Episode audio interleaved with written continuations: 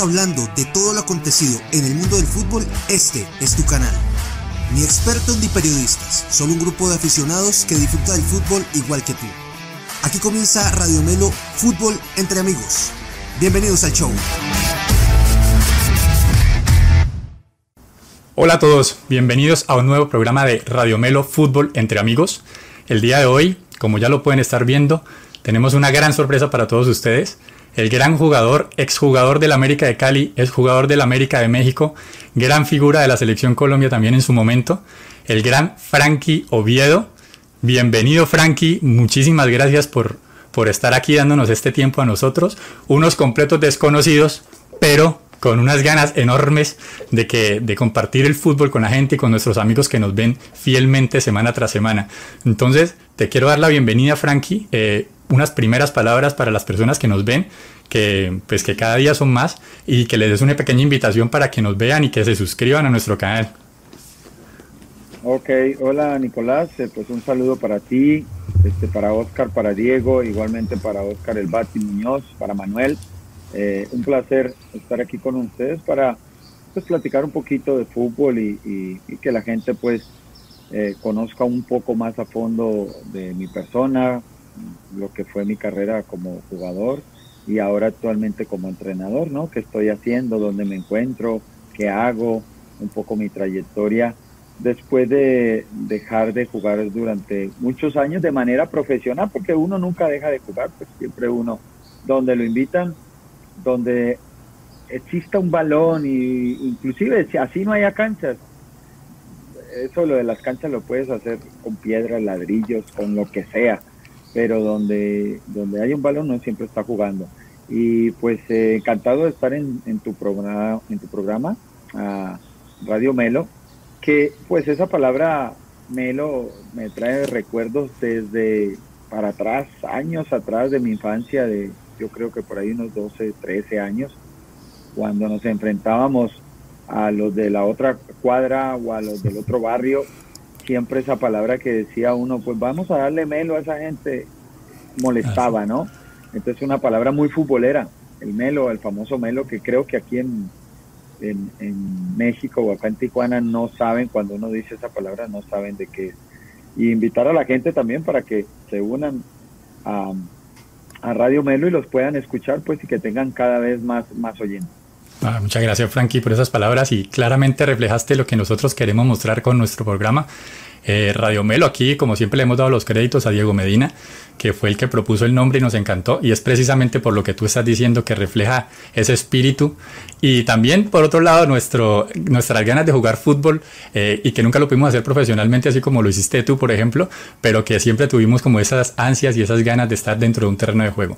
Bueno, entonces yo quiero irle dando paso a cada uno de mis compañeros para que te vayan saludando y de, una vez te vayan formulando preguntas y, y podamos conocerte qué es lo que queremos realmente, conocer qué estás haciendo, conocer en qué estás en este momento conocer también pormenores de tu carrera futbolística y sobre todo la parte humana, porque uno conoce el jugador de fútbol, pero a nosotros aquí en Radio Melo nos interesa muchísimo conocer la historia de vida y saber por qué, por ejemplo, estás en este momento en México y desde hace tantos años y que te sientes, por lo que tengo entendido, también un mexicano más, o sea, eres, tienes la doble nacionalidad y todo. Entonces, le quiero dar el paso a Oscar El Bati Muñoz para que empiece contigo a, a preguntarte. Hola Frankie, con el saludo de nuevo, este, un placer eh, tenerte aquí con nosotros y que nos hayas dado, regalado un poquito del tiempo de tu día para, hablar sobre tu historia de fútbol y de vida. Eh, pues empezando, sí, empezando como dice todo el mundo, empezar por el comienzo, cómo empezaron los, los primeros, las primeras luces de Frankie Oviedo en el fútbol profesional, o sea, te conocemos desde siempre nosotros los, los americanos eh, en tu etapa inicial con, con el América de México perdón, con el América de Cali. Eh, ahí empezaste desde inferiores con el América de Cali, empezaste en otro lado. ¿Cómo se dio ese paso al fútbol profesional en, en Colombia? Si nos puedes contar esa, esa parte de tu historia.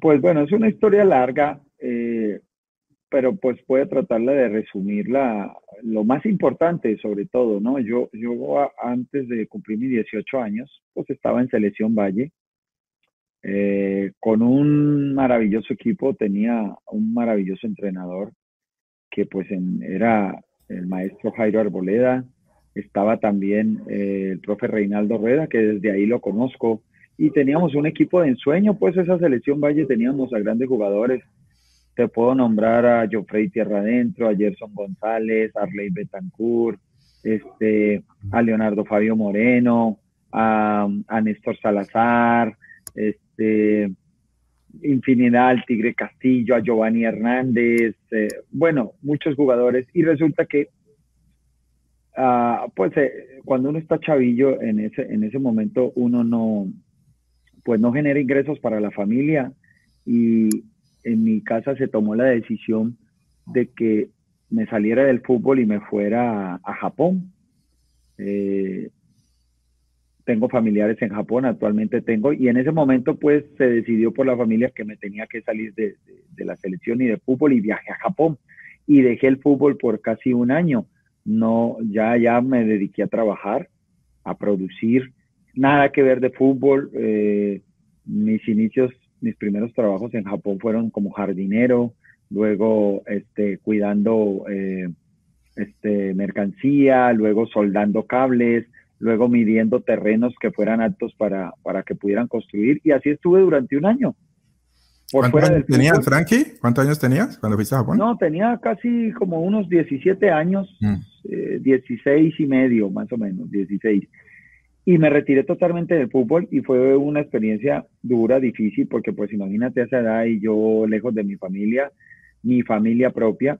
Cuando yo llegué a Japón, pues estuve un mes viviendo con mi tía, pero al cabo del mes, pues ya ella me sacó de la casa y bueno, a lo que viniste, viniste a trabajar, a producir para afuera y entonces era duro, era difícil, eh, experiencia que me ayudó a madurar como, como persona, eh, a darme cuenta de, de, a muy temprana edad, pues, que era levantarse a trabajar, que era madrugar, que era ahorrar, este, que era cocinar, que era este, hacer todo lo que tú tenías que hacer a muy corta edad.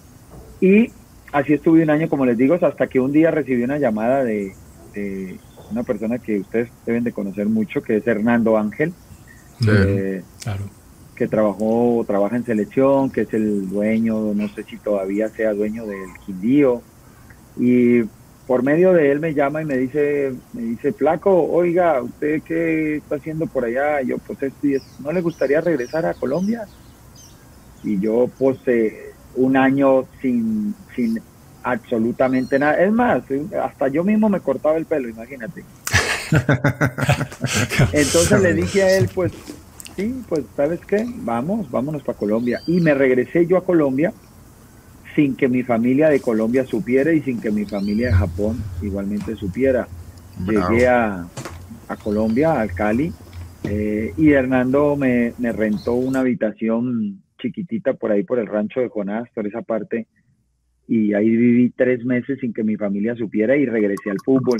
Pero pues ustedes saben que eh, eh, Hernando Ángel es un, una persona que sabe mucho de fútbol, es un visionario, creyó en mí, me vio en mí mucha, mucho potencial y así regresé de nuevo al fútbol y volví a la selección Valle.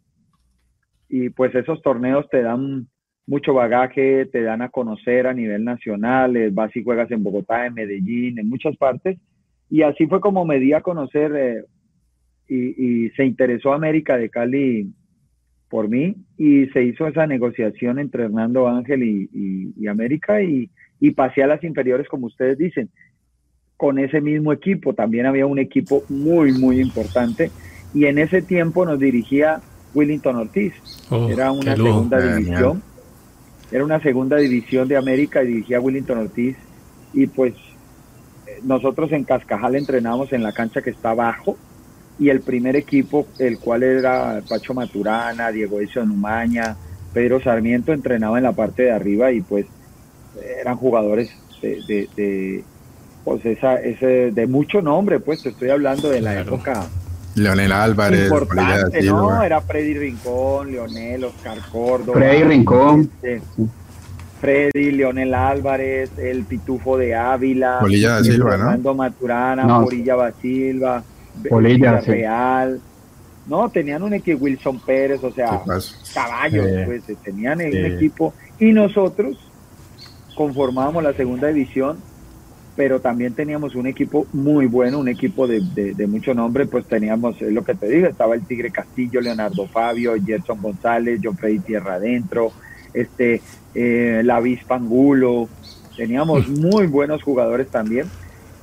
Y así fue como llegué yo a la América de Cali, ¿no? Eh, a dar mis primeros inicios ahí y pues ya, ya nos miraban, nos checaba mucho lo que era Diego Edison Umaña, que era el, asistente de Maturana y, estaba muy al pendiente de nosotros, ¿no? Esa fue, digamos, mis inicios o cómo llegué yo a la América de Cali.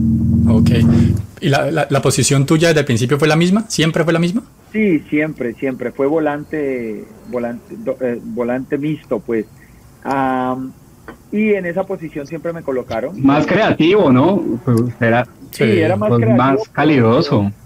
Era más creativo siempre pero mis características siempre fueron de mucho más eh, eh, ataque que defensivo, pero me colocaban ahí siempre con otro volante, por ejemplo, me colocaba mucho con Leonel o Villarreal, también eh, lo que era Jaro Lozano, por ejemplo, Jaro Lozano cuando inició también Jaro Lozano, sí era un volante mixto, quitaba balón, pero era mucho más ofensivo, entonces como que siempre me, me, llevaron por esa misma línea de Jaro Lozano de ser un volante mixto. A Harold Lozano, que, que, lo tuvimos por aquí. Ya, eh, Frankie, eh, Frankie, una, una pregunta. tú vuelves de Japón, vuelves a la América, gracias a, la gestión de, pues, a la visión de Hernando Ángel que, que dijiste ahora, que te apoyó en ese momento. Ahí sigue ya, eh, fuiste al, al, Mundial, ¿no? Del 93 con la selección, sub-20. No, no, no. O sea, te empiezas a posicionar ya, digamos, como en el radar. ¿No, no, fuiste? ¿No alcanzaste a ir? No, en ese no fui porque, porque mira, lastimosamente yo andaba muy bien, era el capitán de esa selección Colombia, eh, sub 20, no era, era sub 20, no sub 23, sub 20, la dirigía Reinaldo Rueda, ah, pero yo tuve una pequeña lesión ah, en un partido amistoso en Tuluá, con, ah, inclusive jugábamos selección Colombia contra América de, de los Chavos, y no pude ir a esa selección, me tocó ver el mundial en mi casa, eso fue en Australia. Ah, intenté recuperarme, pero al final no alcancé, entonces decidió Reinaldo, tomó la decisión Reinaldo de dejarme fuera de, ese mundial porque, porque pues no estaba yo, la verdad, para jugar. A full. A full. Y cuando ellos regresan, eh, es que yo ya pues hago bien mi, mi recuperación y ya me, o sea, ese tiempo que no estuve yo en el Mundial lo aproveché yo para ganarme el puesto y posicionarme mejor, mucho mejor en América de Cali.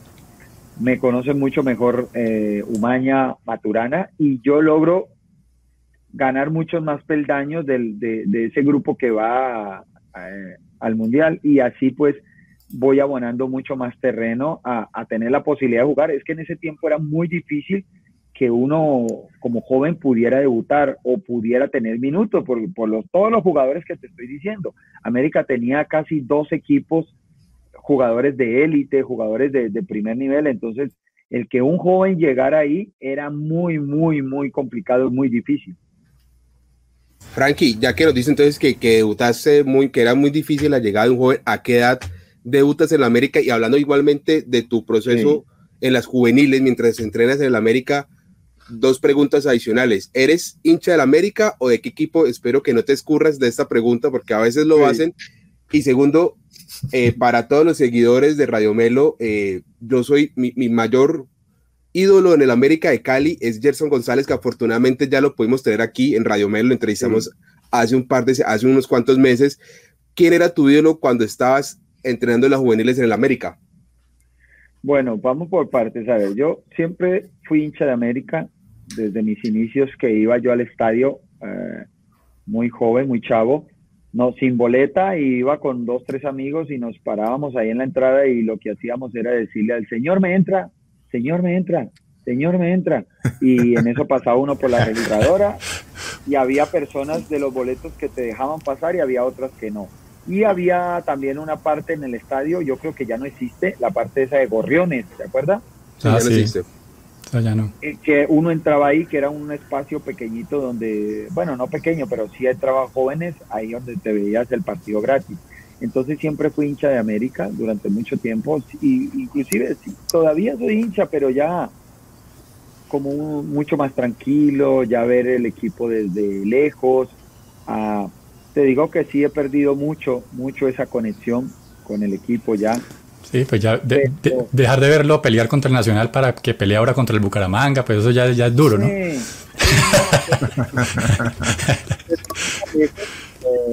pero han sucedido muchísimas otras cosas que me han alejado pues, de, todo eso. Y la otra pregunta de mi, de mi ídolo en América, pues es que cuando yo, cuando yo iba a verlos, te digo que a mí me encantaba y yo la veía, lo veía tan grande, tan, tan, o sea, una persona de, que reflejaba tanto que era este Julio César Falcioni.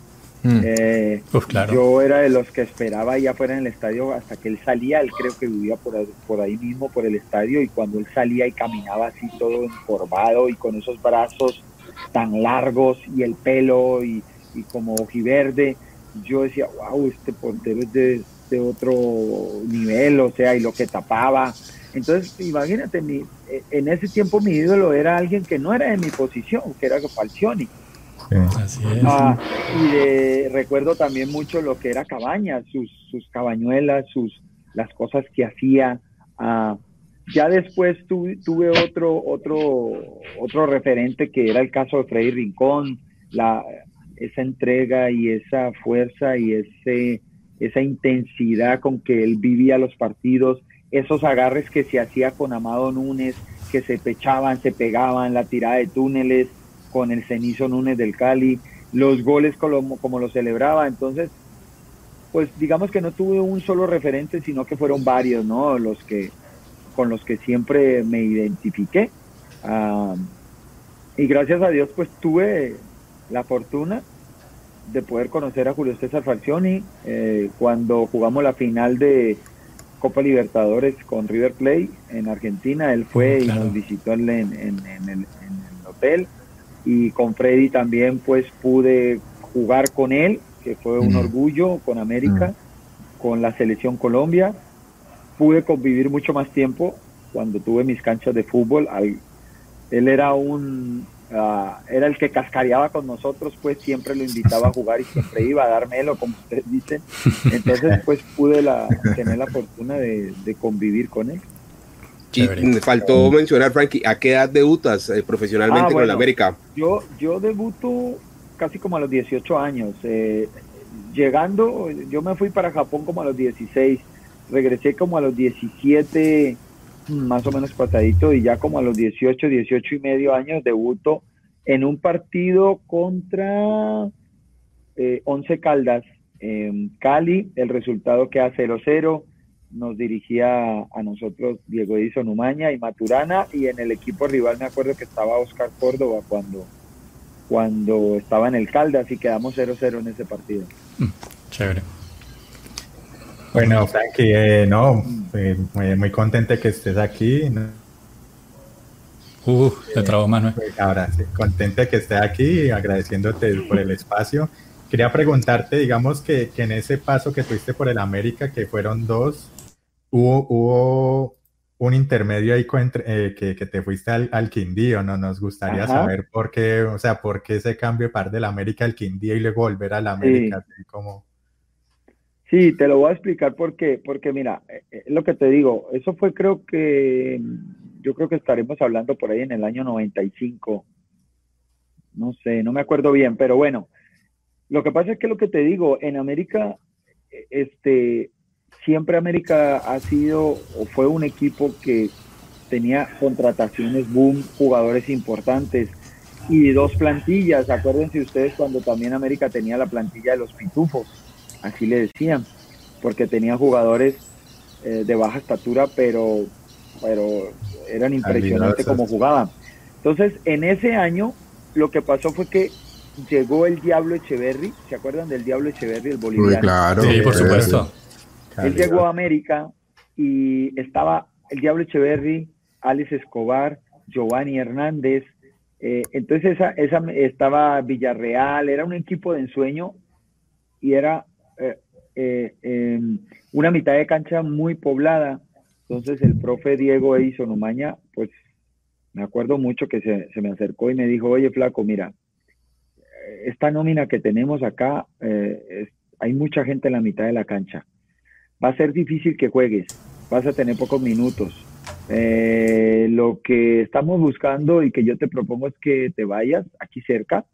Eh, no queremos tampoco que te vayas a equipos y, fuertes y competitivos y armemos otro equipo, entonces no te vamos a mandar ni a Medellín ni a Bogotá. Queremos un equipo a, un equipo que, que, que, puedas jugar y que alcances esa madurez futbolística, entonces vamos, estamos buscando prestarte al Quindío, pero ahí vas a jugar, es lo más importante. Y estás seis meses y luego te regresas un año y te regresas, no, sin problema. ¿Cómo voy a decir yo? Pues no, yo está bien, pues. ¿Qué iba a decir uno así? Uno dijera, no, pues claro. no. No, sí, está claro. Y es, y es por eso que yo voy al Quindío seis meses a jugar allá eh, eh, nuestro entrenador eh, Nelson Gallego, ¿se acuerdan de Nelson Gallego? Sí, claro. Una calidad, una calidad de entrenador, una persona fantástica, este aprendí muchísimo con él, el cariño eterno que él siempre me dio, ese, ese don de gente, esa calidad para entrenar, te hacía sentir como si fueras el, el jugador más importante del mundo, de Colombia. O sea, fue impresionante todo ese cariño que recibí de él y fui titular desde que llegué, jugué todos los partidos. Y fue un muy buen torneo para mí y por eso fue que fui a Quindío seis meses y luego de los seis meses regresé de nuevo y ya cuando regresé a América fui titular. Desde ahí empecé a ser titular, campeón. Dejé de ser titular. En, en Quindío, en Quindío, Frankie, ¿lo logras coincidir con, con el patrón, con Bermúdez? Tal vez, o Bermúdez ya estaba en el América para esa época. No, Bermúdez, Bermúdez ya estaba en el América, sí. No, era un equipo muy joven. El Quindío era un, estaba Víctor, Víctor Mafla, este, Ramón, a ver, Ramón, de los que me acuerdo, Hugo Gallo. Era un equipo, la verdad, muy joven. Jugadores poco conocidos de varios equipos a préstamo no era un equipo donde tenía figuras.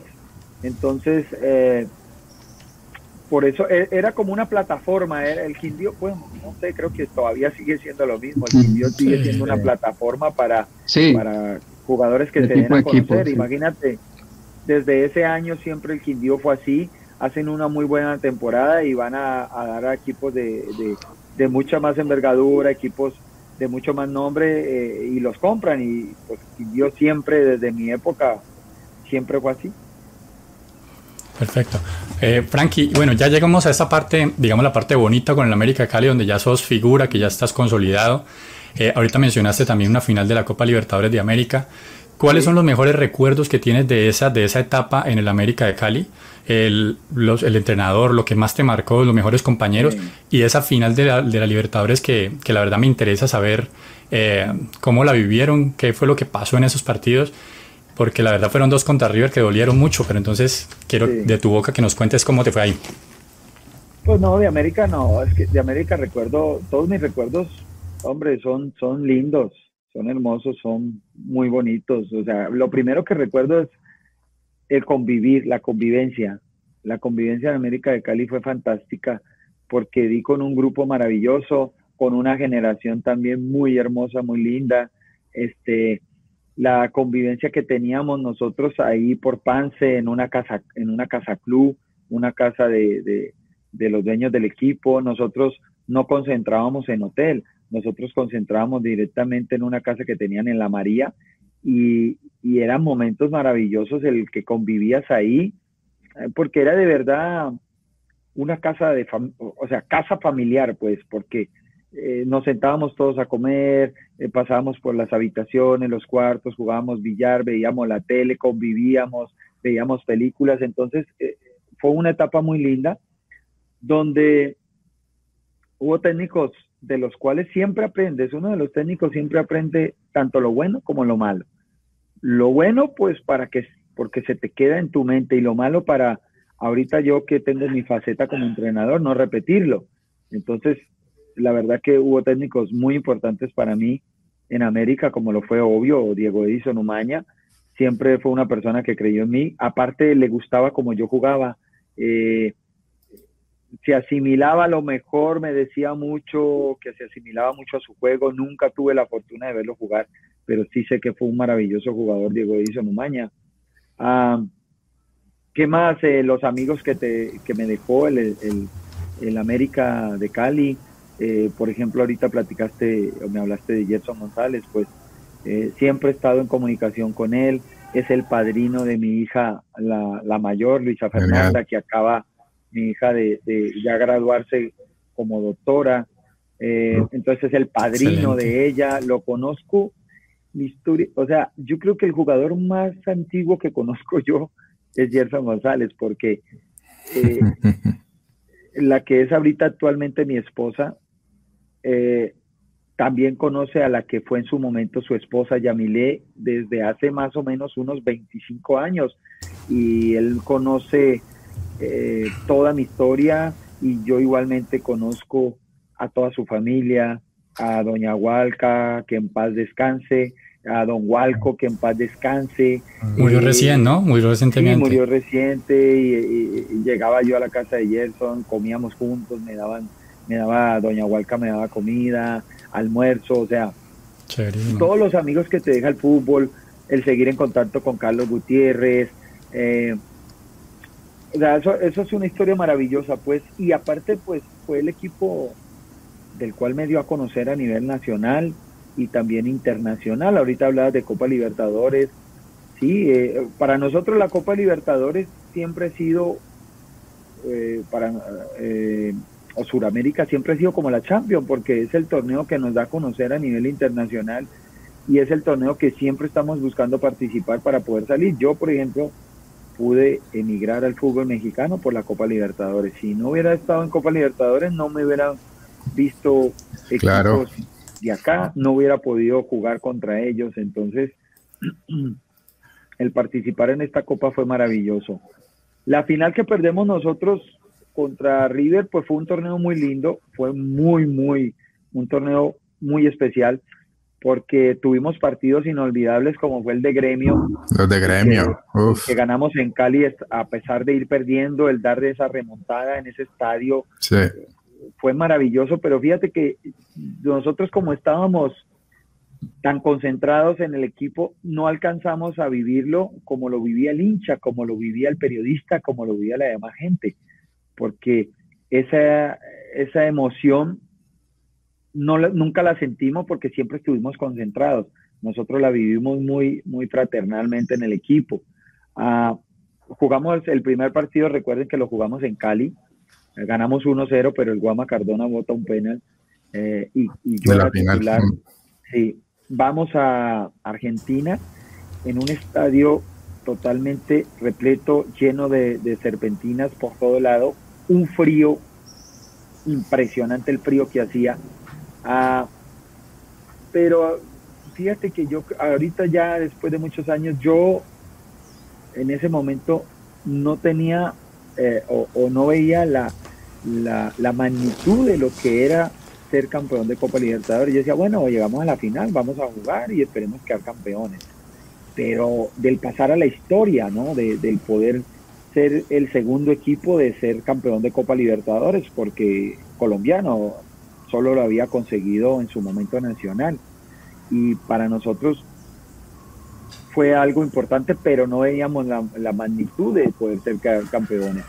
Y ya pues, este, pues sí, dimos un partido, dimos una final eh, muy buena, donde pues los errores fueron los que nos causaron. ¿Errores de quién? El perder. no, no hablemos de eso, no hablemos de eso. Errores, errores que, se cometen de manera individual, pero que afectan de manera grupal.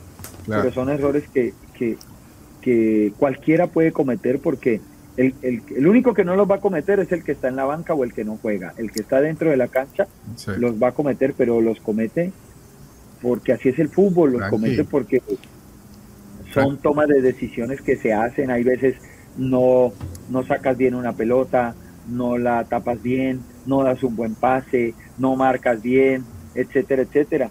Pero pues son momentos lindos, o sea, son momentos que quedan para, para el recuerdo. Ah, y todas esas cosas, el ser campeón con América de Cali en el Pascual Guerrero, en un torneo tan largo que, que, fue, recuerde que fue un torneo casi de un año, eh, donde estaba el profesor Chiqui García, que también tenía un manejo de grupo excelente. No, más de un año, sí. Y el Chiqui que después lo llevó a la selección, ¿no? No, el Chiqui, el Chiqui no, el Chiqui es todo un personaje, la verdad, todo un personaje era el Chiqui García. Ah, él se te acercaba y te decía, por ejemplo, a ver muchachos, ¿quién necesita platica? ¿Quién necesita dinero? Yo les hago préstamos. Y siempre, pues, siempre había un grupito, el Tigre Castillo, mi persona, Gerson, Dinas, eh, Wilmer Ortegón. Eh, eh, llegábamos donde el Chiqui le decíamos, a ver Chiqui, este sí necesitamos, nos prestas un millón de pesos, nos prestas 800 mil pesos. Y él dice, claro, venga mi hijo. Y nos prestaba el dinero y nosotros luego nos íbamos y, le, y nos decíamos entre nosotros, no, nosotros no le vamos a pagar eso, no le vamos a pagar el chico, el huevón tiene mucha plata, no, no le vamos a pagar y entonces todos nos colocábamos de acuerdo y decíamos, nadie le va a pagar, ¿ok? Nadie paga. Y pasaba un mes, pasaba mes y medio y el chiqui siempre pasaba por la, el comedor así cuando estábamos como decía, bueno, el que paga lo que debe sabe lo que tiene los deudores que se acerquen a pagar y nosotros nos hacíamos pues, nosotros comiendo. ¿Y qué pasaba? Pues una persona muy viva, el chiquito, un zorro. Nosotros ganábamos mucho, eh, partidos seguidos, pues a eso me refiero. Tuvimos una seguidilla de partidos y partido ganado era partido pagado. Pues hermano, ahí íbamos nosotros a cobrar ahí al cuarto de él en la, en la casa, íbamos a cobrar nosotros el billetico y nos decía, a ver, eh, Frankie, flaco, y yo, uy, va a Usted se acuerda que me dio un dinerito, ¿cierto? Eh, vea lo que le quedó de su, del dinero que... Ay, madre, por derecha le cobraba. Por derecha y me pasaba ahí, me pasaba 100 mil pesos, hay veces, hay veces quedaba yo hasta debiendo. Créditos de libranza. El próximo, el próximo es que le va a llegar y salía yo emputado, Bravo. emputado. Al único, al único jugador que el Chiqui no le quitaba su dinero era al Tigre Castillo. ¿Ah, sí? ¿Y eso, ¿Y qué hacía? Porque, porque decía que era su, su, su pues, el Tigre, imagínate todos los goles que hacía y andaba volando, era el goleador, entonces la pues, estrella. tenía que mantener bien, no lo tenía que tener enojado. Ah, y el Tigre era el único que no le quitaba el dinero, hermano. No, o sea, el Tigre fue el único que le, el Tigre era el único entonces que nunca le pagó al, al Chiqui. Sí, yo creo que no le, o no le pagó, o le, o le quitaba la mitad, no sé, pero a nosotros le quitaba todo. pero de el Chiqui García ya que toca estos temas así, de, ese grupo que nombraba sobre usted de la convivencia, ¿quién era el más cansón, el más recochero que hacía la No, pues mira, el, el, teso, el que, el que mejor jugaba billar era el Leonardo Fabio. Él hiciera un gato para jugar billar, hermano. Llegamos nosotros, eso desde que cogía el taco. Cogía el taco y yo decía, no, este huevo, mira cómo coge el taco. Eh". Y empezaba, pa, pa, pa. Y bueno, Tenía el, de, el de la tecnología el que siempre tenía lo, la mejor tecnología, los mejores celulares y todo, era Carlos Gutiérrez, ¿no? Eh, y colocaba ahí lo mejor en, en, este, en la tele para ver, pues, el que comía mucho era Dinas, ese Dinas comía muchísimo. Arley Dinas siempre lo estaban sacando de la cocina, hermano, ahí, como la cocina era, era ahí mismo en la casa, siempre las muchachas lo estaban sacando de la cocina. Ah, ¿Qué más? El, no, pues lo digo que nosotros, es que te digo que era una convivencia muy buena porque hasta bingo, nosotros jugábamos bingo, siempre que nos quedábamos, siempre jugábamos el bingo, el chiqui compró el bingo y eh, después de cenar nos reuníamos ahí en el patio y empezábamos a jugar bingo cuando era chiqui o cuando era Diego Isonomaña. Y, el, y era muy chistoso porque el, el, el, la persona que sacaba los números del bingo, no podía sacar los números de una manera normal. O sea, ejemplo, no podía decir número 15. No, el que cantaba el bingo tenía que ser alguien peculiar, fantástico. Y el que cantaba el bingo era el Tigre Castillo. Y era una cosa, era una cosa fenomenal porque, por ejemplo, te decía el Tigre, sacaba el 15 y te decía, niña en peligro, niña en peligro. Entonces nosotros ya sabíamos que era el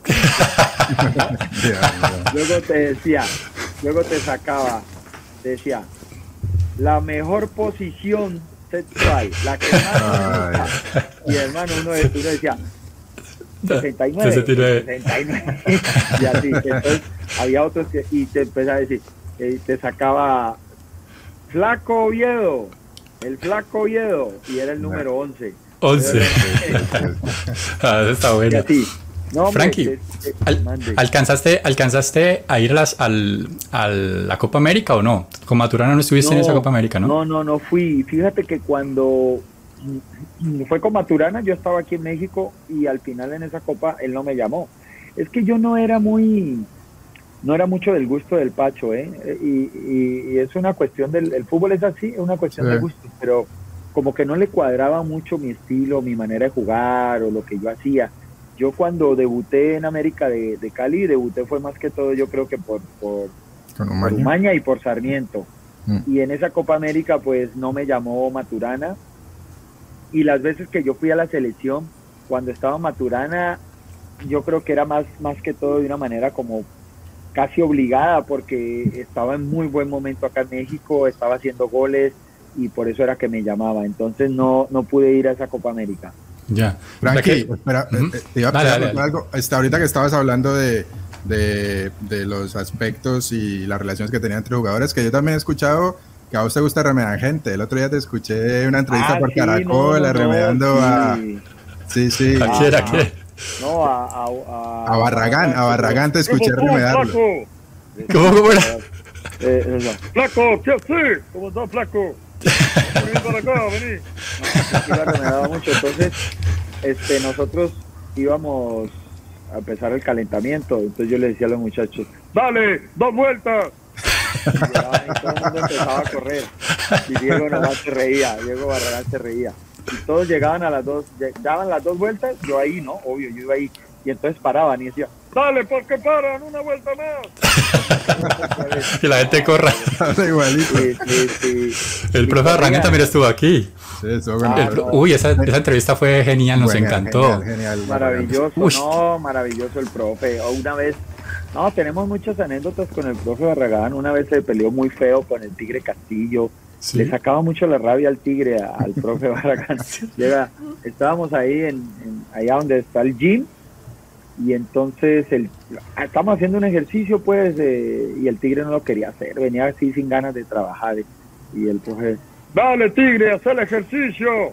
Y el tigre, ya Diego, ya, dale, te estoy diciendo que lo hagas. ¿Sabes qué Diego? Le dice el tigre, es que no lo voy a hacer. No lo voy a hacer, no voy a trabajar y hacer lo que quieras. Le dice así nosotros, ay, su madre. Dale, tigre, no sabes con quién te está metiendo, ¿eh? O te vas tú o me voy yo. Y el tigre le va diciendo, el tigre le dice, pues te vas vos porque es que yo soy propiedad del club y a mí no me va a Te vas vos, yo. Ay, ay para. Se te, te muteaste. Te muteaste, Frankie. Frankie, te silenciaste por un momento. Se te apagaron de pronto los, el micrófono. los auriculares. Ya. ya. Listo. Yo creo que se descargaron. Vamos a mirar aquí qué pasó, pero ahí bueno, ahí voy a Estamos escuchando bien. Ahí te, no, ahí te escuchamos bien. Si quieres, lo dejas, si quieres lo dejas así. Ahí, ahí está, ahí está lo dejo. Vamos a dejar esto así como que para tirar, para vender humo, pues. para vender humo, Frankie, venga con la pregunta que quería hacer porque te tiré la de que había escuchado que te gustaba remar gente, pero ahorita que saltaste un poquito a México y hablaste de la parte de que la Copa Libertadores pues nos les da, les da a conocer a muchos jugadores en, Sudamérica. Y yo recuerdo mucho, porque lo recuerdo como ayer en, la Copa Libertadores del 2000, ese choque que tuvimos con las Águilas del América, que teníamos un equipo bastante bueno, el Pony Maturana, este, eh, Palmira Salazar, este, Rubiel Quintana, teníamos un combo, un combo bueno, vos incluido. Y Cuauhtémoc nos pintó la cara en el DF y en, y en Bogotá. Yo recuerdo el siguiente día cuando los porque nosotros empezamos ganando en el DF ¿no? Y nos volteó el partido creo que 2-1 y después en Bogotá pensamos que íbamos a ganar y, nos ganaron, nos ganaron creo que 3-2. Y el otro día, yo estaba en bachillerato, el otro día pues ya todo el mundo se conoce, ¿no? En el bachillerato, quiénes son los del América, quiénes son los del y el Nacional. El otro día nada más hacían así la celebración de, de, de Cuauhtémoc, ¿no? De estirar la mano así. Me la hacía la llegando, no, la, no, eso fue un desastre.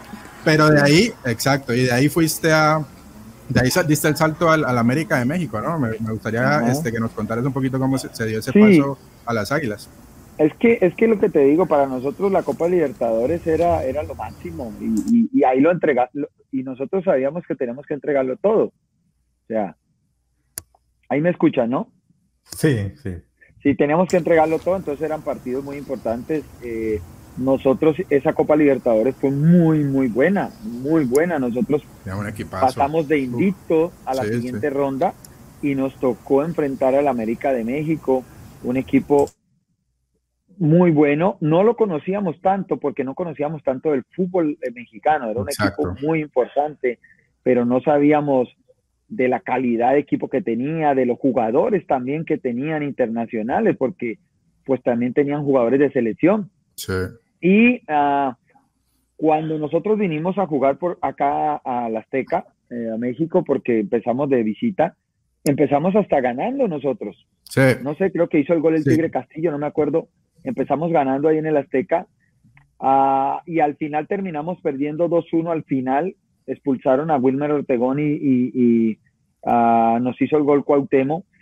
Y ahí empecé yo a conocerle un poco a él, porque es que yo no lo conocía, pero yo siempre he sido muy tranquilo en la cancha, ¿entiendes? Le gusta calentar Pero- a la gente. Eh, pero él a los defensas de nosotros los sacó de quicio, los, los calentó terriblemente. Aparte las cosas que te decía, pues te calentaban, porque te decía pinche narcotraficante, coquero, este, Sí. de hambre, este, Qué quieres salir en la tele, quieres salir en la tele, hazte para acá conmigo, este, no tienes, no tienes ni el Qué 10% perro. de lo que yo tengo, eh, eres feo, les decía, sos feo, sos feo, no, sos feo, sos feo, eh, sos muy feo. Entonces imagínate todo el partido diciéndole eso a los defensas. Aparte pierdes, sales encabronado. Y entonces sales con, con, con, con una herida muy grande Sí. ah, y quieres del partido de revancha. Y ese fue uno de los problemas de nosotros, la verdad, que no pudimos desconectarnos, sobre todo los defensas, no pudimos, y todo el equipo en sí, no pudimos desconectarnos de ese partido, no pudimos darle cristiana sepultura a ese partido y ya olvidarlo y empezar un partido nuevo. Entonces, cuando ellos fueron a Bogotá, porque nosotros no jugábamos en Cali, estaba el estadio estaba en construcción, algo le estaban haciendo. Nosotros estábamos todavía con esa herida muy abierta y, mm, y no fuimos inteligentes, no trabajamos el partido, quisimos salir de entrada a arrasar con ellos y la verdad era un equipo que tenía jugadores de mucha experiencia, tenía jugadores mexicanos, Buenísimo. tenía jugadores chilenos, tenía jugadores este, muy importantes, de Sí. jugadores mexicanos, pero no eran mexicanos cualquiera, eran jugadores mexicanos Selección. de selección. Con mundiales encima. Pavel Pardo. No, Pavel- no, no. El Pardo. Tenía Fabián Stay, que era Braulio Luna. Chile, Calderón, que era de Argentina, Braulio Luna. Pero Fabián Stay, el chileno. sí. eh, nosotros no lo sabíamos, ¿entiendes? Y no sabíamos que tenía esos jugadores de mundiales. Eh, eh, eso ahorita, por la tecnología, ya puedes estudiar mucho Sí. mejor al rival y puedes Sí. saber do- cuál es su trayectoria. En ese momento no. Entonces, Claro. eso fue un error grande y nosotros dijimos, no, pues allá los vamos acá. Y resulta que esos jugadores tenían mucha experiencia, Claro. tenían mucho bagaje y nos dieron, la verdad, nos dieron un paseo en Sí. Bogotá. bueno, Eh, Frankie, este equipo llegó a, semis, llegó a semis de Libertadores contra Boca, que terminó siendo el campeón, si no Sí. estoy mal, y estuvieron a, a punto de sacarlos en, en Ciudad Sí, de México, sí. y al último hizo gol Walter Samuel de cabeza. Y no estoy Sí, mal, hizo, y- es un gol Samuel. a Samuel. la final, Sí. eso era un Sí. equipazo el América de México. Y entonces ah, no- no- nos eliminaron ahí, pues. Frankie, ese partido que mencionas tiene una particularidad y es que normalmente eh, en el mundo del fútbol los entrenadores, los jugadores se les pregunta, no, sí, va a ser un partido difícil, un rival de respeto y listo. Pero yo recuerdo muy claramente que para ese partido Cautemo Blanco, desde antes del partido de regreso en Bogotá, dijo, les vamos a meter, y creo que si no, decía tres. Tres. Rara vez yo recuerdo que un jugador calienta un partido de esa manera, o sea, parecía incluso un boxeador, porque lo venía calentando, yo, van tres, vamos Sí. con tres, les voy a hacer tres, y calentó, y bueno, no, entonces ahora solamente falta que pierdan para poder que se, les- que se les vaya en contra de ese partido, y listo, y lastimosamente cumplió, o sea, lo anticipó, y los cumplió. Y yo te digo, para mí han sido los momentos más dolorosos como hincha americano, pero sin duda, como hincha, el más difícil es el descenso.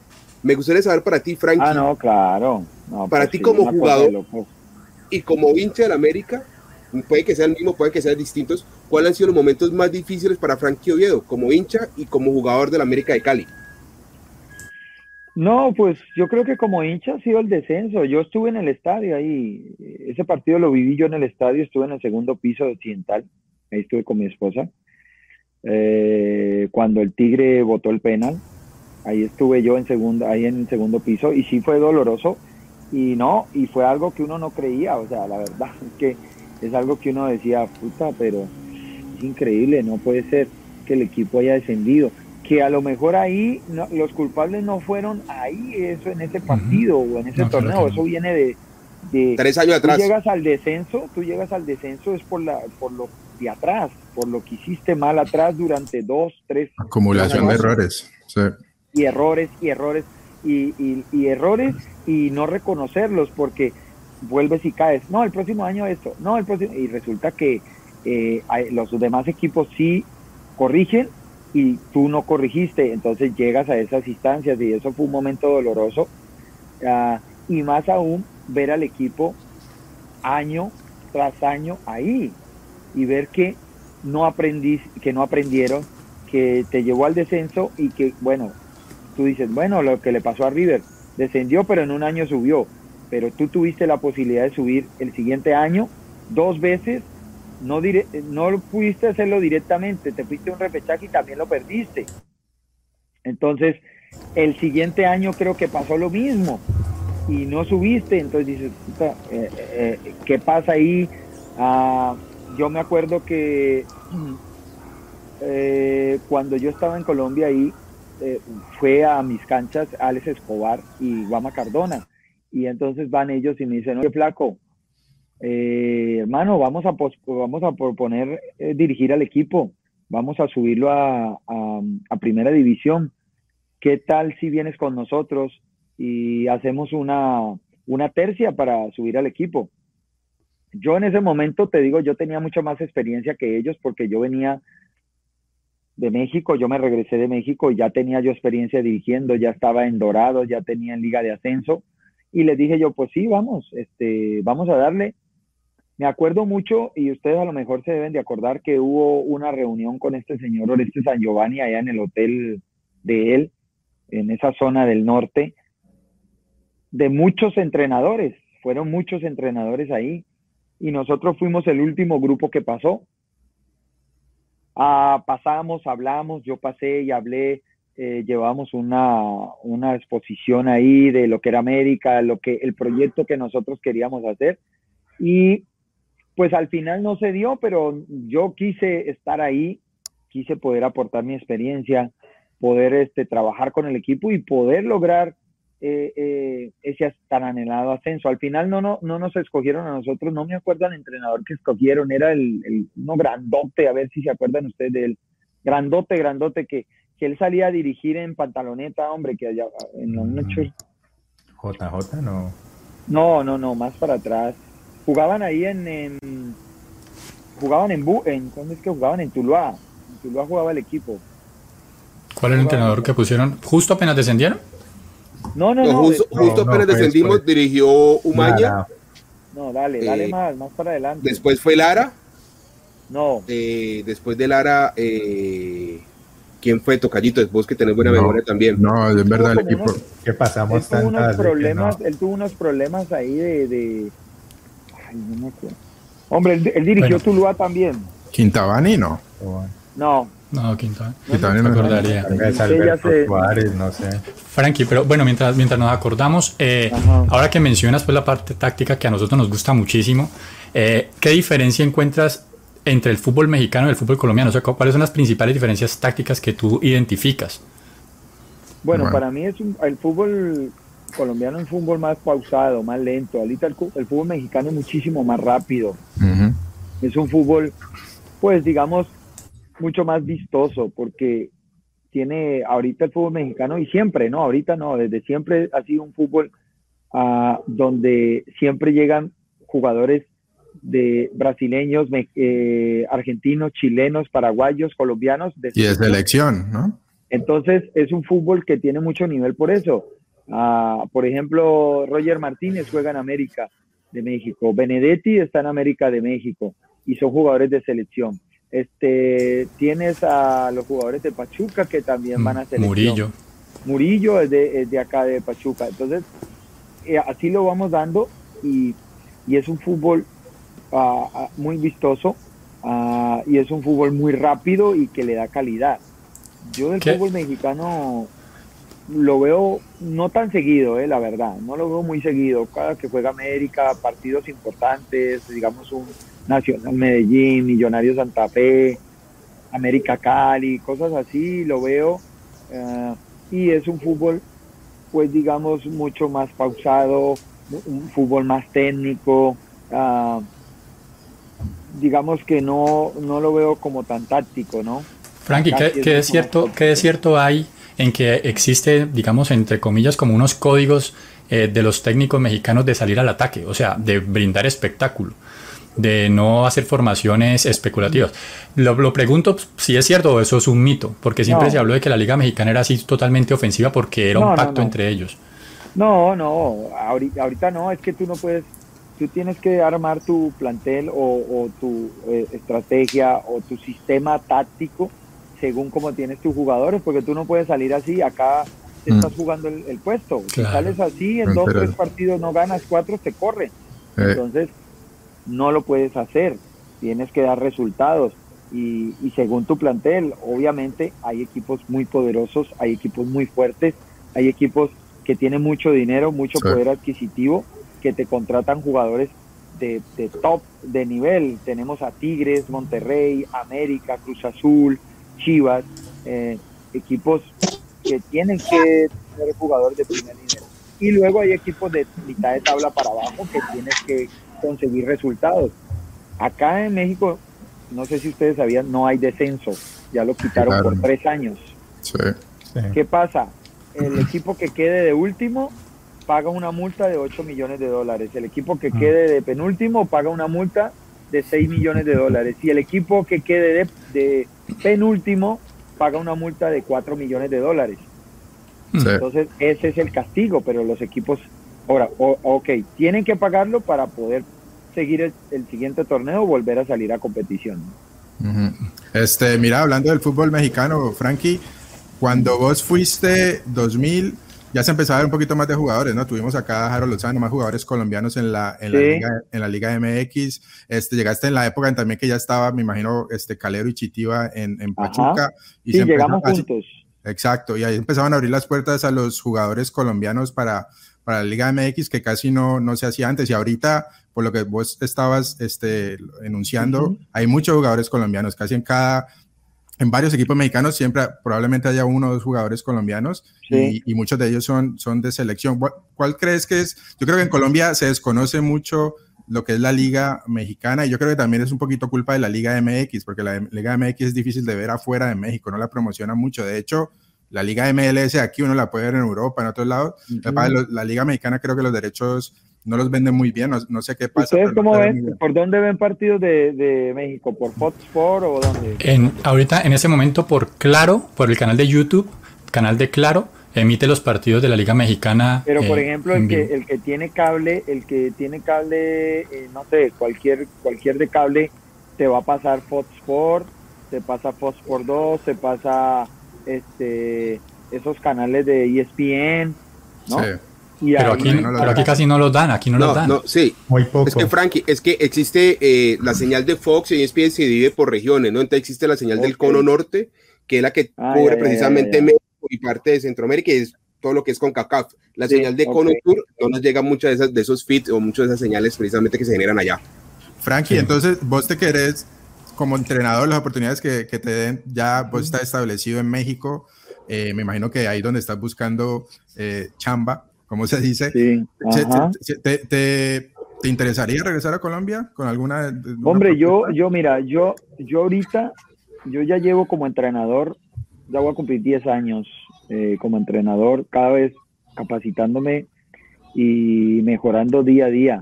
En este momento, yo como les dije, yo ya no tengo contrato con Cholos, ya terminó mi contrato, ya estoy libre, estoy trabajando ahorita aparte. Eh, y Frankie, Frankie, qué, pena te interrumpo. O sea, para, para, para, que las personas se ubiquen, venías trabajando durante ya bastantes años seguidos eh, con, con, el equipo de Tijuana, ¿verdad? Sí, acá vine trabajando. Acá tuve la fortuna pues de dirigir por todas las categorías, sus 15, sus 17, sus 20.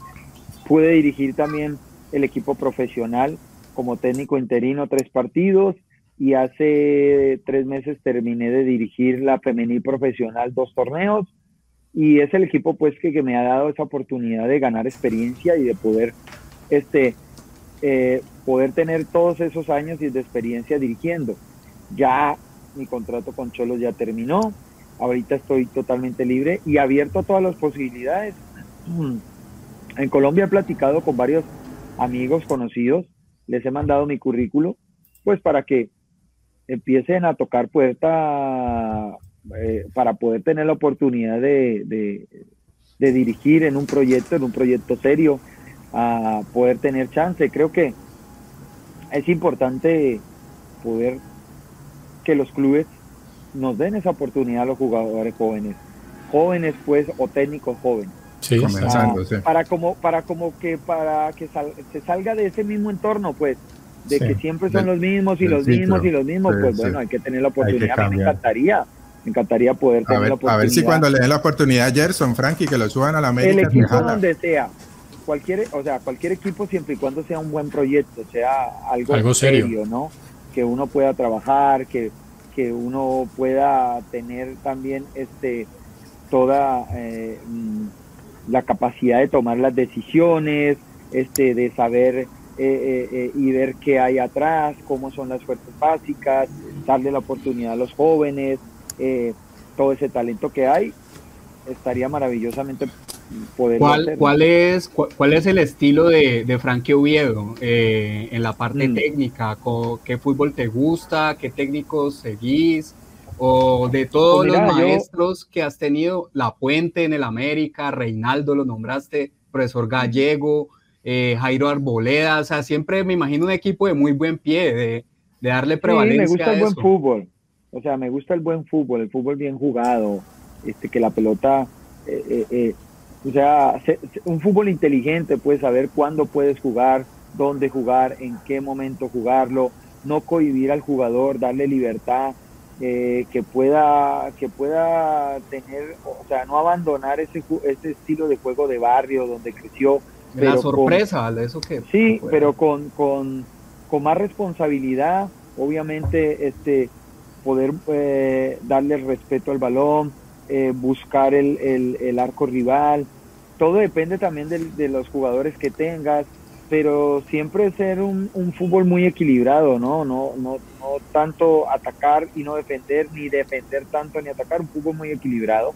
Igualmente, eh, todo esto es en base a buscar el resultado, ¿no? es una buena posesión de pelota, como te digo, tener, ser un, un equipo muy frontal, pues.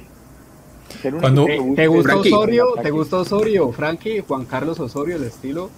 Es que mira, Osorio tiene, como todo, tiene sus, sus, sus, aciertos y sus desaciertos, ¿no? Eh, eh, no sé, yo creo que uno siempre tiene que, para mí, colocar, o yo colocaría siempre el cuadro donde mejor anden los jugadores, los mejores, pues tienes que colocar los mejores. Ya a medida que van pasando las competencias, los partidos, ya, te, ya eso te va dando la posibilidad de poder mirar si puedes rotar, si puedes sacar a X o Y jugador o no. Por ejemplo, tú a Messi nunca lo vas a sacar, tú a Ronaldo nunca lo vas a sacar. Son jugadores importantes. A Benzema, por más que esté cansado, nunca lo vas a sacar porque si lo sacas, sacas goles y los goles hay que tenerlos ahí en la cancha. Entonces ahorita, pues eh, no le ha tocado fácil a él, le ha tocado difícil. Eh, uno como entrenador también comete errores y creo que de esos errores lo importante es aprender eh, y esperemos pues de que todavía creo que América tiene chance de pasar a, los ocho, ¿no? Sí, matemáticamente. Hoy, ¿Cuándo juega? Juega creo que hoy con Equidad o mañana. Sí, con equidad. Sí. Frankie, ya estamos, ya que estamos hablando de, de, temas actuales, de actualidad, ya hemos hablado de Frankie Oviedo, el jugador, hemos hablado de Frankie Oviedo, un poco el técnico. Ahora me gustaría escuchar un poco de Frankie Oviedo, el empresario. Y es que, bueno, ¿qué impulsó a Frankie Oviedo a que abriera sus canchas sintéticas? Eh, que estoy seguro que todos nosotros, alguna, por lo menos una vez jugamos en ellas, eh, y que sin duda alguna, pues pasar ahora por ese espacio de la Paso Ancho y ver ese lote vacío ahí, eh, ha dejado un, pues, en un lugar pues, sin, sin atender para los jugadores amateur de fútbol, pues, y más recuerdo un tiempo que tuvieron una, una cancha de showball, si no estoy mal ahí también, que era supremamente divertida. Entonces es, bueno, ¿qué motivó a Frank a, a, tener pues, ese emprendimiento de sus canchas de fútbol, apoyándose en su imagen sin duda alguna? ¿Y, y qué pasó? ¿Por qué, ¿Por qué cerraron? Cuéntanos, okay. Pues la idea es porque pues tú después que terminas de jugar, termina tu eh, carrera como profesional, pues dices, bueno, ¿qué vamos a hacer? ¿Qué, qué, a dónde me voy a enrutar? ¿Qué, ¿Qué camino debo seguir? Y pues dices, bueno, vamos a colocar un restaurante. No, pues no mames, yo restaurante no, pues no sé nada de eso. Yo voy a colocar un restaurante. No, pues vamos a colocar a ver qué hacemos. Este, bicicletas, a vender bicicletas o algo así. No, pues es que eso no es lo mío. Hay que buscar hacer algo de lo que tú sabes. Eh, tienes experiencia y conoces bien de ese tema, entonces pues vamos a colocar unas canchas de fútbol sintéticas y ahí montas una escuela. Y la verdad pues fue un proyecto muy lindo, fue en su momento cuando yo estuve dentro de ese proyecto, ahí al pie, al pie, al pie, fue un proyecto muy lindo, era un centro de reunión total de jugadores, eh, los diciembre siempre invitaba a todos los jugadores del América, del Cali, a hacer nuestro partido.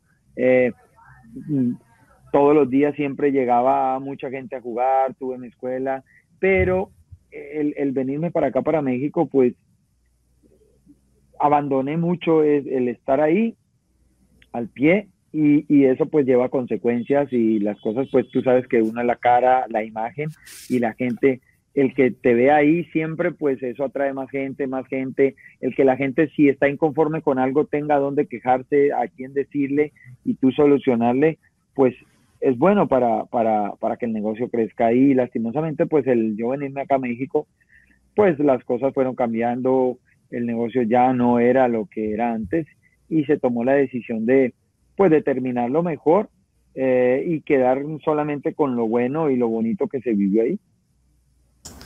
Okay. Frankie, eh, ahora que hablas, te fuiste a México, ya llevas desde el año 2000, tengo entendido, viviendo en México, ¿verdad?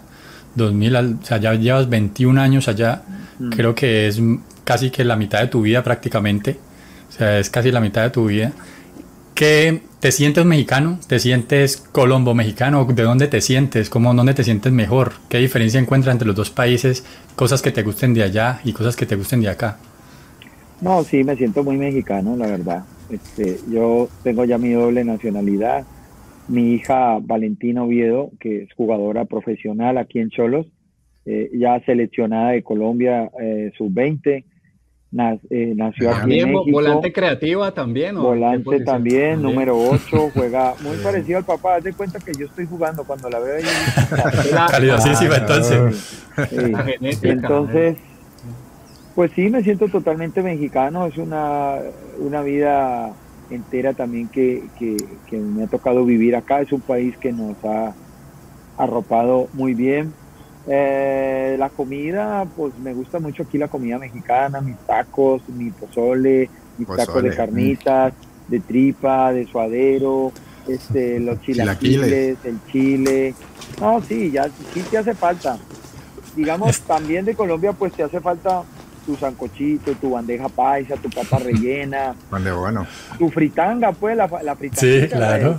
El, chunchulo, el bofe, la empanadita, todas esas cositas sí te hace falta.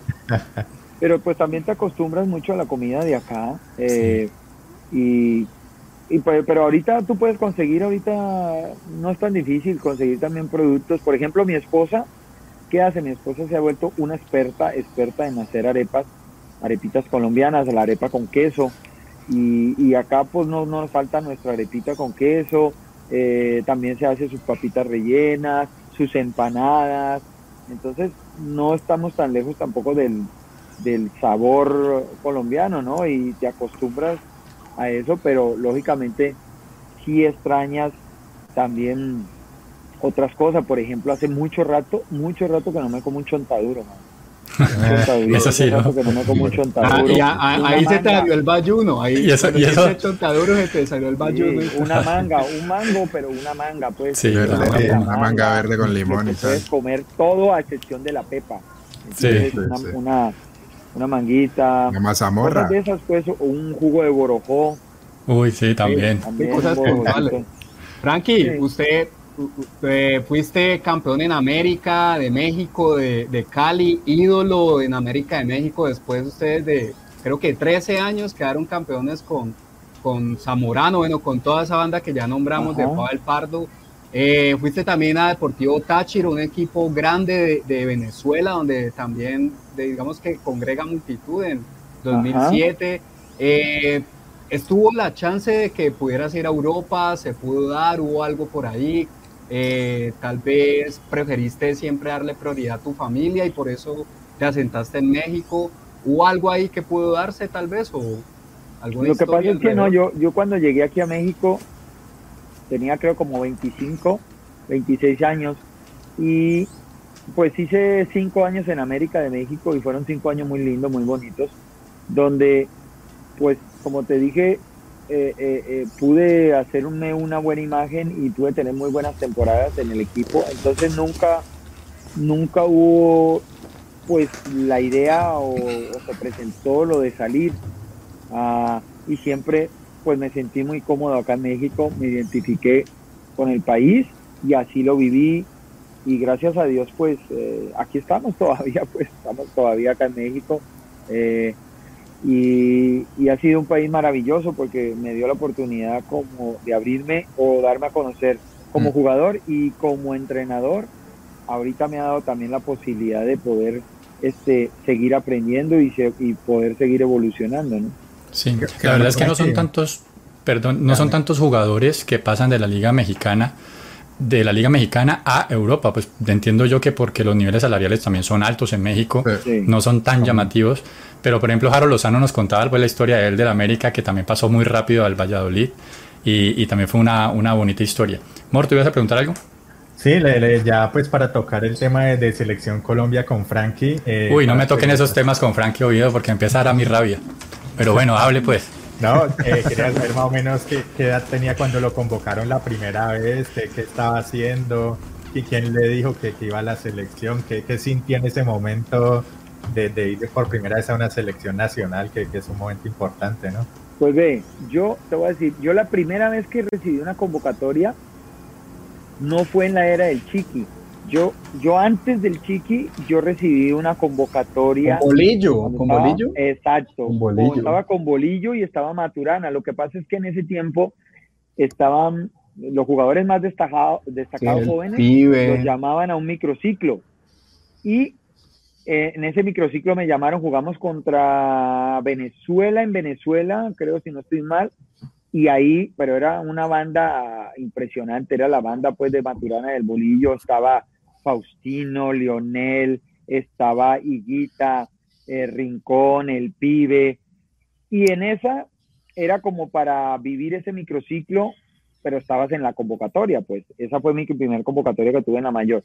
Ya cuando me convocaron ya para participar y jugar fue en el año 2000, en la época del Chiqui García, eh, cuando estaba con América de Cali. Y pues debuté en, eliminatorias contra Brasil, ahí en Bogotá, pues imagínate, es una sensación muy grande uno poder vestir la, camisa de la selección, poder este, representar a tu país y, más aún debutar contra Brasil, quedamos 0-0 ahí en Bogotá, eh, también Brasil tenía un equipo de ensueño uh, y pues es algo pues, indescriptible, importante el, el, uno poder estar en esas, en esas convocatorias y en esas eh, eliminatorias.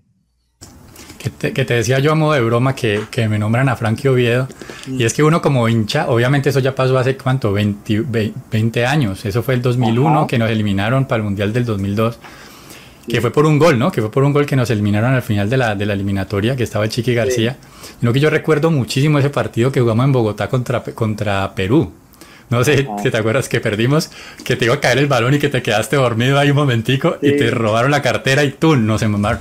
claro, uno, por ejemplo, uno como un jugador cómo recibe ese tipo de críticas. Obviamente es una cosa pasional. Afortunadamente de este grupo, digamos que nadie es así como loco, como ir a insultar a alguien ni nada por el estilo.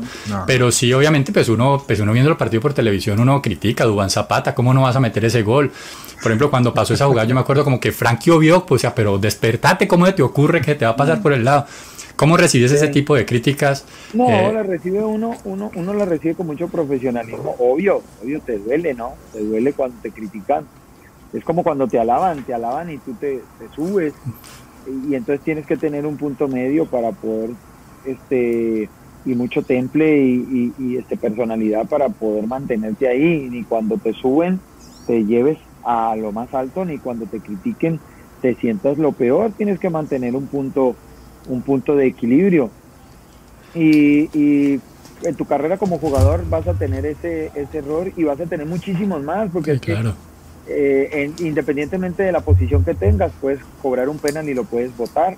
A mí me pasó, acuérdense, con América de Cali en la final contra Nacional cobré el primer penal y lo voté mm, mm. en la final. y, y, y, ha sido un error. Luego tuvimos la revancha y en la Merconorte jugamos contra Santa, Fe, en Bogotá y quedamos campeones. Y así, o sea, esa es la carrera, esa es la carrera de, nosotros o, el, del jugador de fútbol que te, que te forja, que te crea tu personalidad y tienes pues, los gajes del los gajes del oficio. Sí, tienes que tener la capacidad para poderlo este, digerir, ¿no? Y, olvidar y seguir para adelante. Y, pero si te acuerdas de ese partido, o sea, ¿te acuerdas de ese gol bastante o casi no? No, sí me acuerdo. No, fíjate que no me acuerdo mucho, o sea, sí me acuerdo del partido y del y del, error, pues. pero no es que ahorita porque tú me lo nombraste. Sí, claro, sí, pero en ese momento te dejaba dormir o no, o normal. yo no me acuerdo de eso.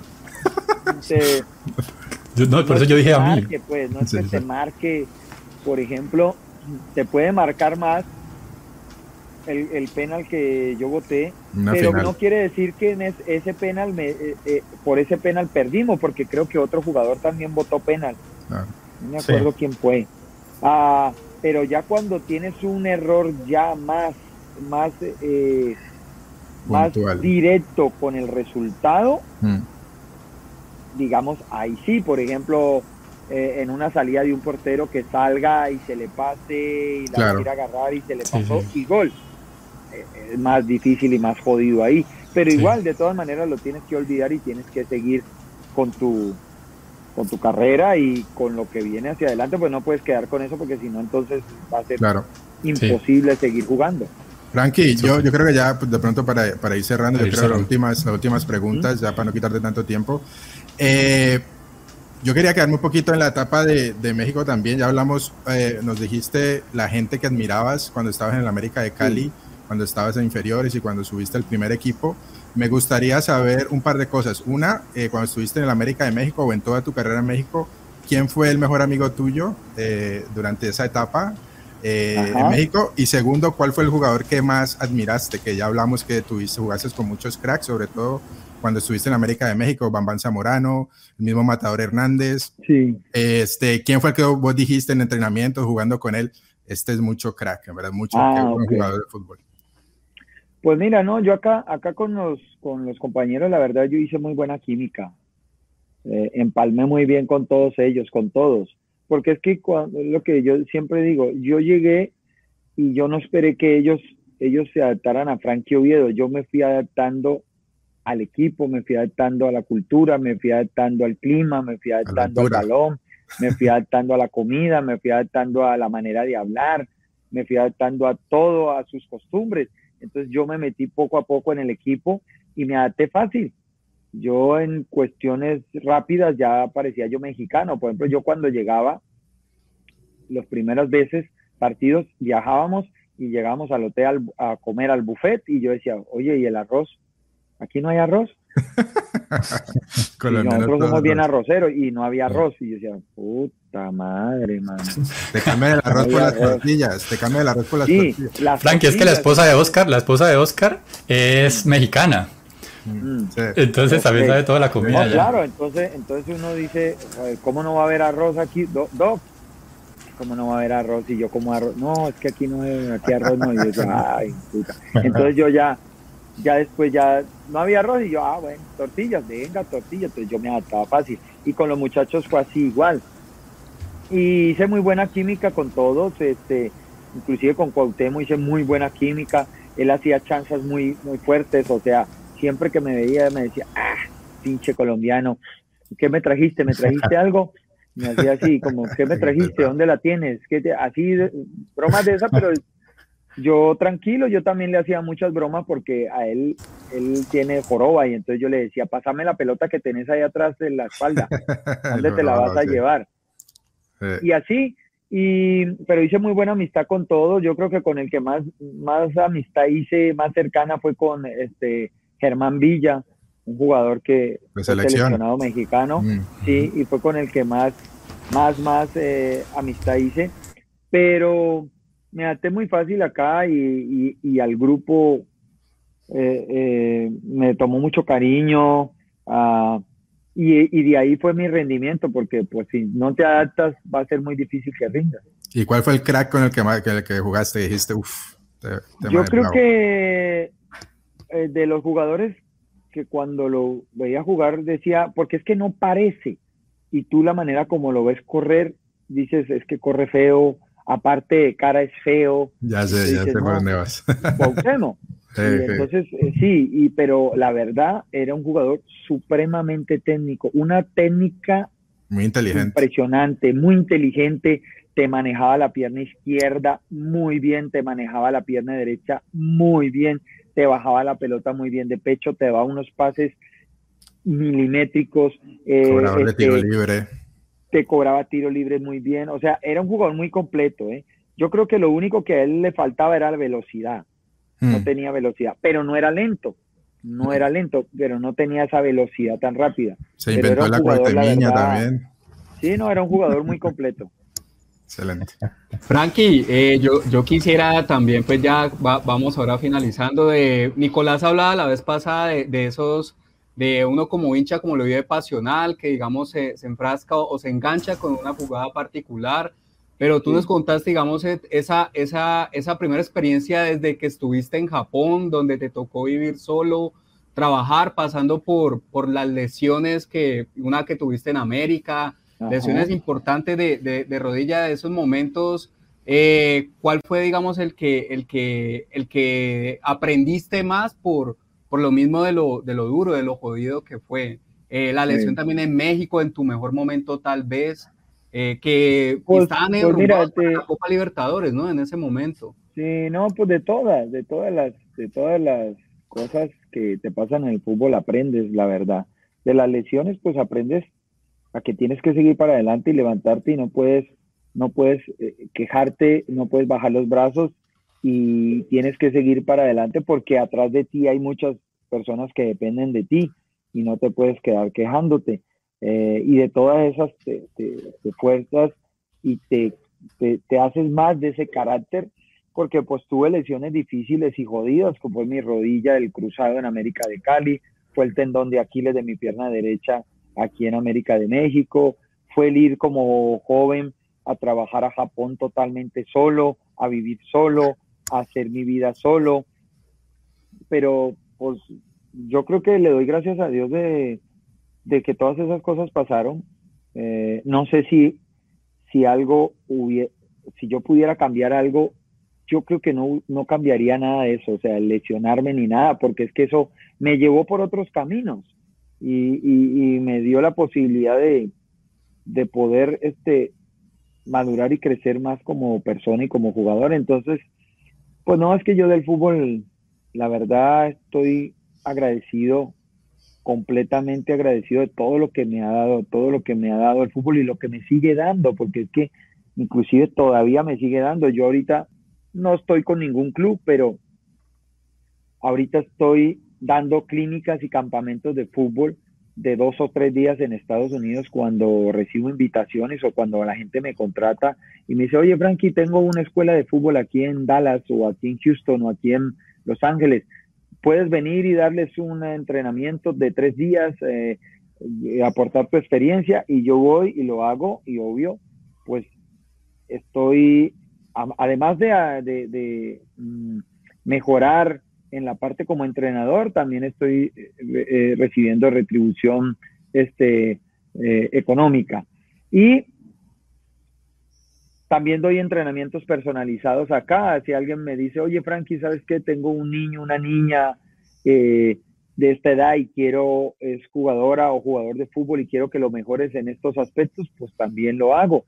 Entonces, el fútbol para mí ha sido una bendición. Eh, yo no sé si yo no hubiera sido futbolista o entrenador, creo que no sé qué hubiera sido, qué otra cosa. A lo mejor me hubiera gustado ser arquitecto, pero para, para ser arquitecto pues necesitas dinero y yo nunca fui de dinero, mi familia no fue de dinero, entonces no sé si no hubiera sido jugador de fútbol, ¿qué hubiera sido? Entonces le doy gracias a Dios que me dio esa capacidad y, y de nacer con ese talento que tuve. No sé si fue mucho, poco o más o menos, pero nací con un talento especial para poder encaminarme a ser jugador de fútbol profesional, que tuve la fortuna de encontrarme en ese camino gente que me supo guiar, gente que me ayudó, gente que me dio buenos consejos, porque no fue fácil. Yo tenía amigos drogadictos, yo tenía amigos que fumaban vicio, yo tenía amigos que vendían droga, yo tenía amigos que tomaban trago y que me invitaban, oye Frankie, Flaco, vámonos para tal fiesta. Eh, y yo, pero yo sabía que yo no podía ir, pues ellos sabían, yo no, yo mañana tengo que madrugar a entrenar, yo no puedo ir. Eh, yo no, porque yo sabía que eran fiestas que eran largas y que seguramente iba a haber alcohol y que seguramente iba a haber droga. Y entonces yo, gracias a Dios, jamás, jamás, jamás probé, jamás, nunca nada de droga ni siquiera, bueno, la que tú aspiras inconscientemente cuando vas pasando por un, un parque, y huele a marihuana. la obligatoria. Uy, dices, huele a pollo. Tomando marihuana. Uy, hermano. Y ese olorcito que tiene, pero, pero que la, la huele por, por, inconscientemente, pero que yo haya tomado o que yo haya fumado una droga, jamás. El alcohol, para mí, el, trago tampoco, nunca fui adepto del licor, obvio. De vez en cuando, oye, ¿sabes qué? Tengo ganas de una copita de vino. tomémonos dos copitas de vino, tomémonos un tequilita bien rico con limoncito, un Don Julio bien rico. Este, el whisky nunca me gustó, fíjate que nunca me gustó el whisky. Acá cuando llegué a México, aprendí a tomar, ¿sabes qué? Aprendí a tomar coñac una bebida muy rica, un licor muy rico, y lo aprendí a tomar por los jugadores de América, porque de, México ellos tomaban mucho eh, una bebida que le llaman el París, París de noche, así le llamaban, y que es, es coñac, es un poco de coñac con Coca-Cola. Entonces, dos copas de coñac y le sirven Coca-Cola y queda delicioso. Y entonces, como la Coca-Cola es dulce, el coñac también un poco dulce, es riquísimo. Pero también es de vez en cuando. Entonces, lo mío, lastimosamente, entre comillas, fueron las lesiones. O sea, siempre tuve la lesión, tuve dos lesiones muy graves, que fue la del ligamento cruzado y el tendón de Aquiles. Y ya del resto, pues gracias a Dios el fútbol siempre me ha dado cosas maravillosas y de las cuales estoy y estaré siempre agradecido. Súper, Frankie. Y, ahora que mencionabas que, que, si tenías mucho talento, poco, mucho, yo digo que mucho. A la selección Colombia actual le vendría bien un Frankie Oviedo ahí dominando de medio campo, de ida y vuelta. Y ya que pues que nombra ahí la selección Colombia actual, que la dirige ahora el profe Rueda, que, lo conoces muy bien. ¿Qué, ¿Qué, qué, te parece esta selección? ¿Te gusta? ¿Qué no te gusta? ¿Te parece que, que arma bien el esquema, la forma de jugar? ¿Qué no, nos cuenta sobre la selección? No, pues la selección yo creo que, pues mira, hombre, es que es, jodido y es difícil al entrenador tomar la decisión de qué jugadores hace, hace su llamado, ¿no? Y y va a ser difícil que estén de acuerdo todo mundo en que esos son los jugadores que debieran estar. Vuelvo y digo, el fútbol es de gustos y como en tu momento te dije, yo por ejemplo no era el gusto de Maturana, a lo mejor para algunos jugadores no son del gusto de Reinaldo Rueda, pero uno siempre tiene que llamar a los que anden en muy buen momento y esos son los que tienen que jugar, pienso yo, los que anden en muy buen momento. Por mucho cariño o aprecio que tú tengas con algún jugador, si en tal equipo no está jugando, no anda bien, pues no lo puedes llamar, tienes que esperar que, que como mínimo esté jugando, ¿no? Pero entonces, por ejemplo, ¿hablas por eso por James? ¿Lo dices por James, por ejemplo? No, porque pues es que lo de James, eh, digamos, se dio mucha vuelta y mucha historia porque pues a lo mejor no lo llamó a, a, a, lo que fue este, la Copa América y a los partidos, pero es que James venía de muchas lesiones y no andaba en buen momento y no estaba jugando, entonces ¿para qué lo vas a llamar? ¿Para meter los 10 o 15 minutos? No, pues tienes que meter lo mejor, lo mejor que esté en su momento, ¿no? Y si lo metes a él, tienes que dejar afuera a alguien y a quién dejas. Entonces, eh, eh, creo que ahorita lo volvió a llamar. Sí, sí, sí. Jugando.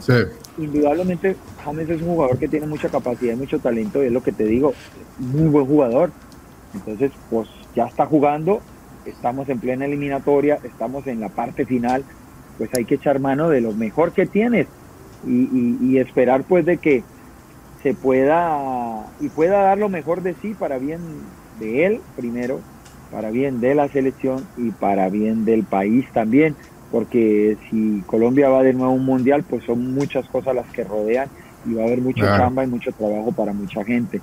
Eh, actualmente la selección, creo que en la era de Reinaldo, pues está ahí. Ahorita está de cuarto, si no estoy mal. Sí, estamos cuartos, sí. Vamos a directo.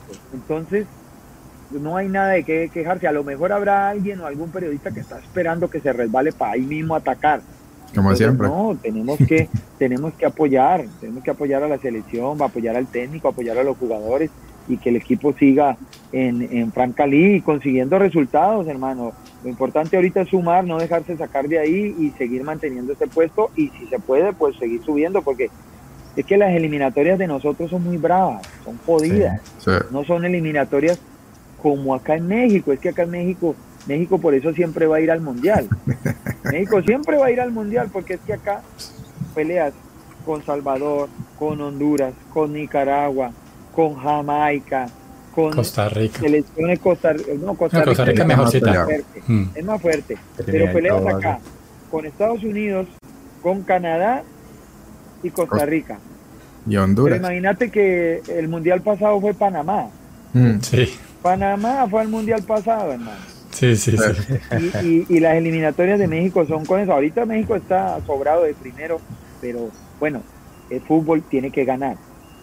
Pero es que a nosotros nos toca enfrentarnos contra Uruguay, contra Brasil, contra Argentina, contra Paraguay, contra Ecuador, contra Chile, contra Venezuela, que ya no es la misma Venezuela de antes, es una Venezuela diferente. ¿eh? Tenemos tres campeones mundiales en nuestra eliminatoria. O sea, no manches, o sea, las eliminatorias de nosotros son bravas. sí, sí, sí. Frankie, ¿y si se enfrentan, y si se enfrentan Colombia contra México, por quién vas? No, yo voy, yo creo que ahí sería un 50-50, 50 y 50. Uy, no, Frankie, pero eso sí es una puñalada al corazón, mi hermano. No, ya, ya la entiendo, ya la entiendo. El cariño, el cariño es que te digo, yo no, yo no pasé aquí por México un año, dos años, tres años, tú mismo lo dijiste, son 20 años que, que, ya llevo acá y, y, es una historia total, eh, es un corazón dividido que al final, pues, es democráticamente creo y, y, sería así, que gane el mejor, no le voy a uno ni le voy al otro, es, a lo mejor pudiera recargarse un poquito más por Colombia, digamos, si el entrenador es Reinaldo Rueda, si tengo conocidos en la ah, selección Colombia, ¿entiendes? Pudiera recargarse por el otro lado si el entrenador llegara a ser algún entrenador que yo tuve o tuviera amigos y conocidos en México, digamos, por corazón. Pero al final... Y pues, si fuera, Frankie, y si fuera el quinto partido, el pase al quinto partido de México, octavos de final del Mundial México-Colombia, ¿a quién le vas? En el, en el, en el, para el quinto partido, difícil. el famoso quinto batido que México siempre se queda en octavos de final de los mundiales. Siempre se queda ahí, no sé. Esperemos a ver el momento que llegue. Está bien. Ahí decido. Ok. Frankie, eh, bueno, ya para terminar, agradeciéndote muchísimo eh, todo este tiempo que nos has dado, haber abierto pues tu vida, habernos contado muchas anécdotas que la verdad uno aquí como espectador, uno ve solamente los partidos, uno no ve muchas cosas de ustedes y la verdad que es súper enriquecedor para nosotros conocerte, conocer a un futbolista profesional, su vida, cómo es vivir en otro país. Esa parte, por ejemplo, de Japón no tenía, pues por lo menos yo no tenía ni idea de lo que, que habías vivido por allá. Una experiencia supremamente enriquecedora a una temprana edad. Entonces sí, agradeciéndote todo eso, yo te quiero preguntar así como por último, ¿qué tan difícil es eh, que tu hija también sea jugadora de fútbol? O sea, ¿qué tan fuerte eres con ella para que, tan exigente, qué tanto le puedes transmitir realmente sin afectar tu relación padre-hijo con ella? Quisiera como dejarte con esa pregunta, si tienen, si tienen sus roces y sus cosas por, por digamos, por ser papá entrenador, porque conoces de la profesión y conoces de la táctica, de conoces de todo eso, ¿qué tanto le raya a ella eso esa en la relación? Sí, pues mira, yo tuve la fortuna eh, de poderla dirigir ahorita a nivel profesional. Eh, un año, dos torneos, y fue muy lindo, la verdad. El verla a ella jugar en la cancha, pues me transportaba, me llenaba de mucho orgullo y satisfacción ver lo que ella hacía, ver cada jugada que, que ella hacía positiva. Igualmente, eh, los balones que perdía, alguna jugada que no entregaba bien, etcétera, etcétera. Pues yo creo que como papá este, ya de puertas para adentro se lo hacía saber de una manera muy cariñosa, ¿no? Diferente, pero ya en la mera cancha o en el mero vestidor, a la manera de corregir de manera muy profesional, este, se lo hacía ver como una jugadora más, ¿no? Porque para que, pues, viera que, hay que medir con la misma vara a todas las jugadoras del equipo y no hubiera como preferencias, que de todas maneras sí las hay, pero tú no las puedes hacer notar, ¿no? Pero fue algo muy lindo el poderla dirigir y, mi apoyo para, para, ella siempre ha sido total al 100% apoyándola, este, em, dándole mucho cariño.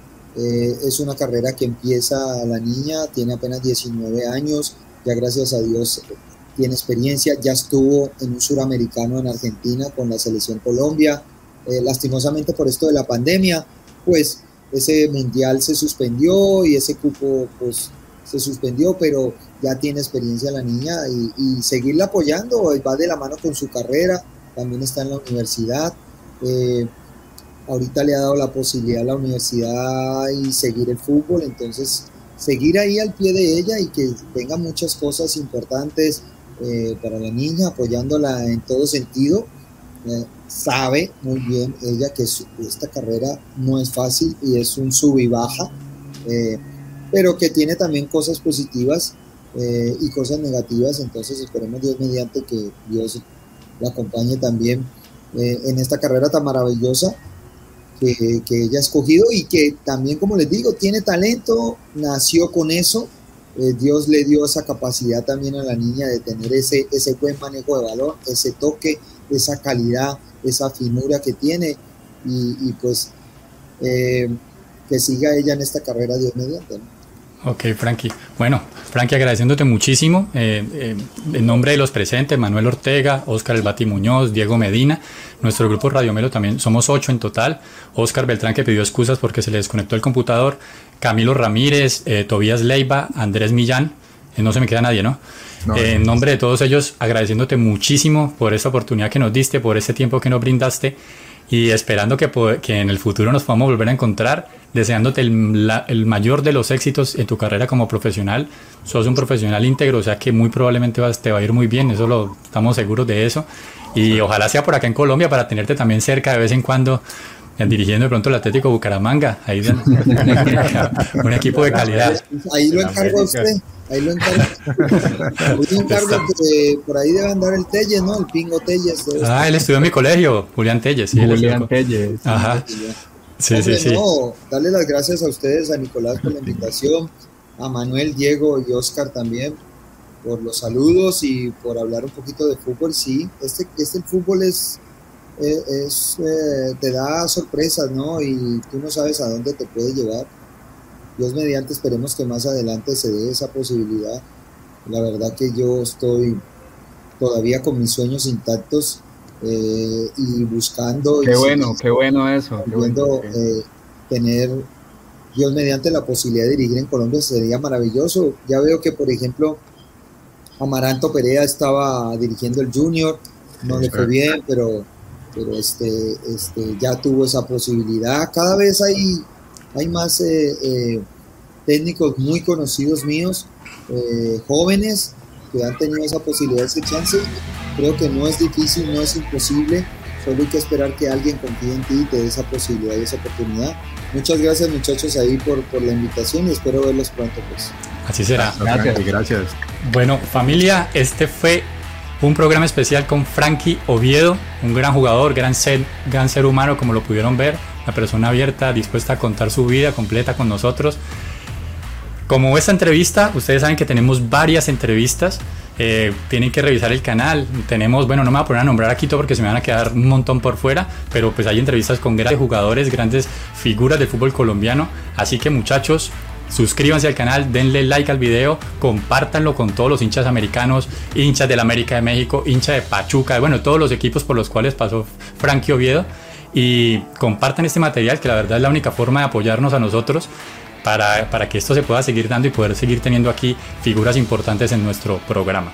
No siendo más, les agradecemos su presencia y los esperamos en un próximo episodio. Chao, Frankie, muchísimas gracias. Gracias, Frankie. Que bien. Muy amable.